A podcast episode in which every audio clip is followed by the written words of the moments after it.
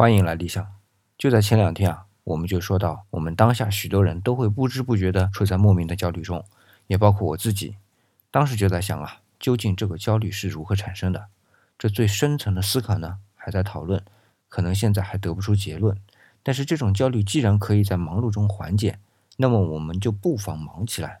我之所以会想到这个问题呢，不就是因为我们在习惯了忙忙碌碌的生活后，当一旦闲下来，就会发现自己焦虑了吗？那问题是怎么忙，忙什么？这似乎又是很多人纠结的地方。但很巧啊，我从一个很年轻的朋友那里听到一句话，倒是可以和大家分享。他说啊，当你不知道自己到底要做什么的时候，先走好眼前看得见的路。我当时听到这句话的时候，就想问：如果我现在没有看到路怎么办？可后来想想就没问出口，因为我当下在哪里？如果我还存在，那么就应该还有立足之地。那把你的立足之地经营好了，就是眼前的路，而且应该是能看得见的路，除非我们自己并不把它认为是一条路，又或者不愿意去承认当下它是一条路。